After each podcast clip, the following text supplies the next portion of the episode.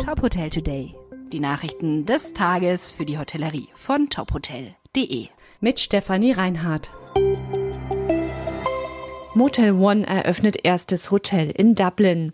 Damit startet die Budget Design Hotelgruppe auf dem irischen Markt. Thema des Hotels im Zentrum der Stadt ist der irische Schriftsteller James Joyce mit seinem Roman Ulysses. Zu den Hinguckern im Hotel gehört eine elf Meter breite Illustration an der Rezeption.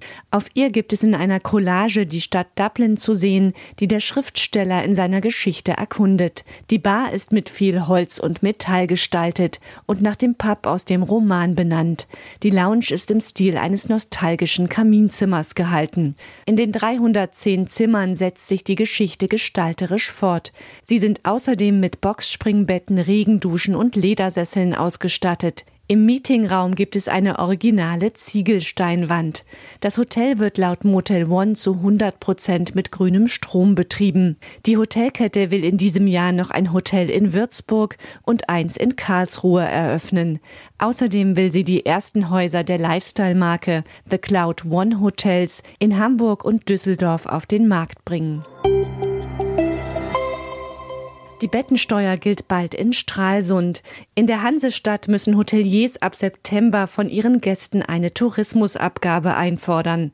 Laut der Stadtverwaltung liegt die Bettensteuer bei 5 Prozent des Nettoübernachtungspreises. Sie gilt ab 1. September für Ferienurlauber.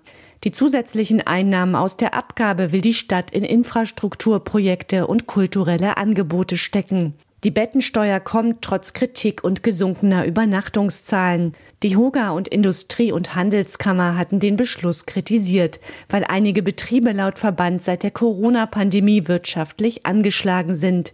Die Bettensteuer könnte ihre Situation weiter verschlechtern. Die Übernachtungszahlen in Stralsund sind seit der Pandemie deutlich gesunken. Laut Statistischem Bundesamt wurden im vergangenen Jahr rund 100.000 Übernachtungen weniger gezählt als 2019. Waren damals noch rund 251.000 Übernachtungen verzeichnet worden, waren es 2022 noch 158.000. B&B öffnet Hotel in Architektur-Highlight. Die Hotelkette hat einen Hingucker an der Einfahrt zu Österreichs größtem Wirtschaftspark eröffnet. Das neue Hotel The Landmark erstreckt sich auf fünf Stockwerken. Die Idee der Architekten war, die Etagen nach oben zu stapeln. Das Hotel in Wiener Neudorf in Niederösterreich hat rund 100 Zimmer. Im Erdgeschoss gibt es einen Food Court für Hotelgäste, Mitarbeitende und Besucher des Industriezentrums. In dem Wirtschaftspark EcoPlus arbeiten rund 11.000 Menschen.